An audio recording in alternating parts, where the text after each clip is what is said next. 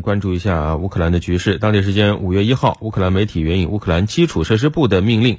乌克兰政府宣布关闭比尔江斯克马里乌波尔斯卡多夫斯克赫尔松等四处港口。